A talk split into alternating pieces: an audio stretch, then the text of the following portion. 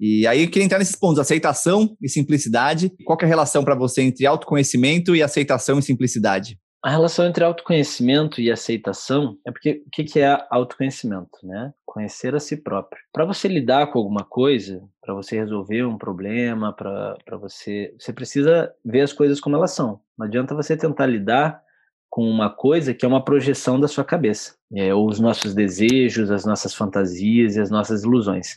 Então, a, a premissa base da filosofia, e a filosofia é a compreensão da realidade, é a sinceridade. Né? Sem sinceridade não tem filosofia. E muitas vezes as ideologias que a gente vive, que a gente prega, elas são, são ideais que não representam a realidade. São coisas que nós gostaríamos que fossem, mas que na verdade não são. E tudo bem.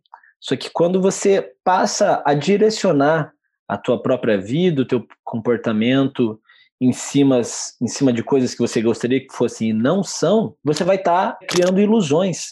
E o autoconhecimento é justamente isso, né? A destruição das ilusões, você saber quem você é. E isso nem sempre é fácil, Rick. Nem, na maioria das vezes não é, porque se desfazer das ilusões dói, corta, ver as próprias, reconhecer as próprias imperfeições. Só que é o único caminho possível, porque fora disso é o que? É viver em ilusão. Então, a aceitação do próprio destino, a aceitação de si próprio e das coisas como elas são, é a premissa básica do autoconhecimento. E aceitação, acho que assim, vindo de, como você trouxe, né? É, sete vezes roubado, né? Questões familiares profundas, né? Agora então, acho que assim, são oito. Oito vezes, cara? Puta. Já falo, eu, já falo. Quero saber dessa. Mas o que teve questões familiares profundas também, né? Então, aceitação, você realmente, eu diria que tem não é aquele negócio que você está falando porque você leu num livro, né? Você realmente passou por questões bem desafiadoras na vida. Eu também não sei quanto que você quer é, abrir elas ou não em mais detalhes, mas queria só esse reconhecimento que a aceitação para você é algo que realmente é alguém que está fazendo o que fala, né? Não está simplesmente falando para você aceitar as coisas e dentro de si não está aceitando, né? Dá para ver pela tua energia, pelo teu viver, você realmente aceitou o que, o que a vida foi te dando, né, cara? É, primeiramente, Rick, eu, eu sou super confortável para a gente falar sobre qualquer coisa, né? Minha vida é um, é um livro aberto, literalmente.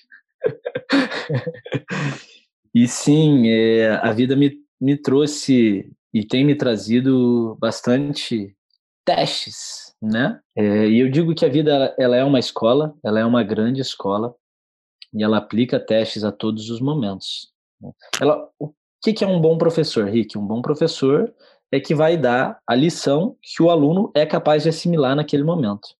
Então a vida nunca vai dar para a gente uma lição que a gente não seja capaz de assimilar. Se a gente está na quinta série, a gente vai receber conteúdo que uma pessoa da quinta série consegue assimilar. Se a gente está na sétima, a gente vai receber o que alguém da sétima consegue assimilar. E a vida ela fa faz isso, ela nunca vai dar mais nem menos do que as nossas próprias capacidades.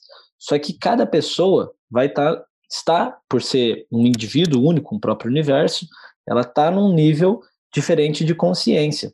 Então a lição que eu vou receber é, às vezes é muito menor do que a do Mahatma Gandhi, por exemplo, mas talvez seja maior do que outra pessoa que ainda está engatinhando no caminho. E então é uma professora justa, sabe? E ela aplica esses testes para ver se de fato a gente assimilou o conhecimento, o conhecimento que a vida deu.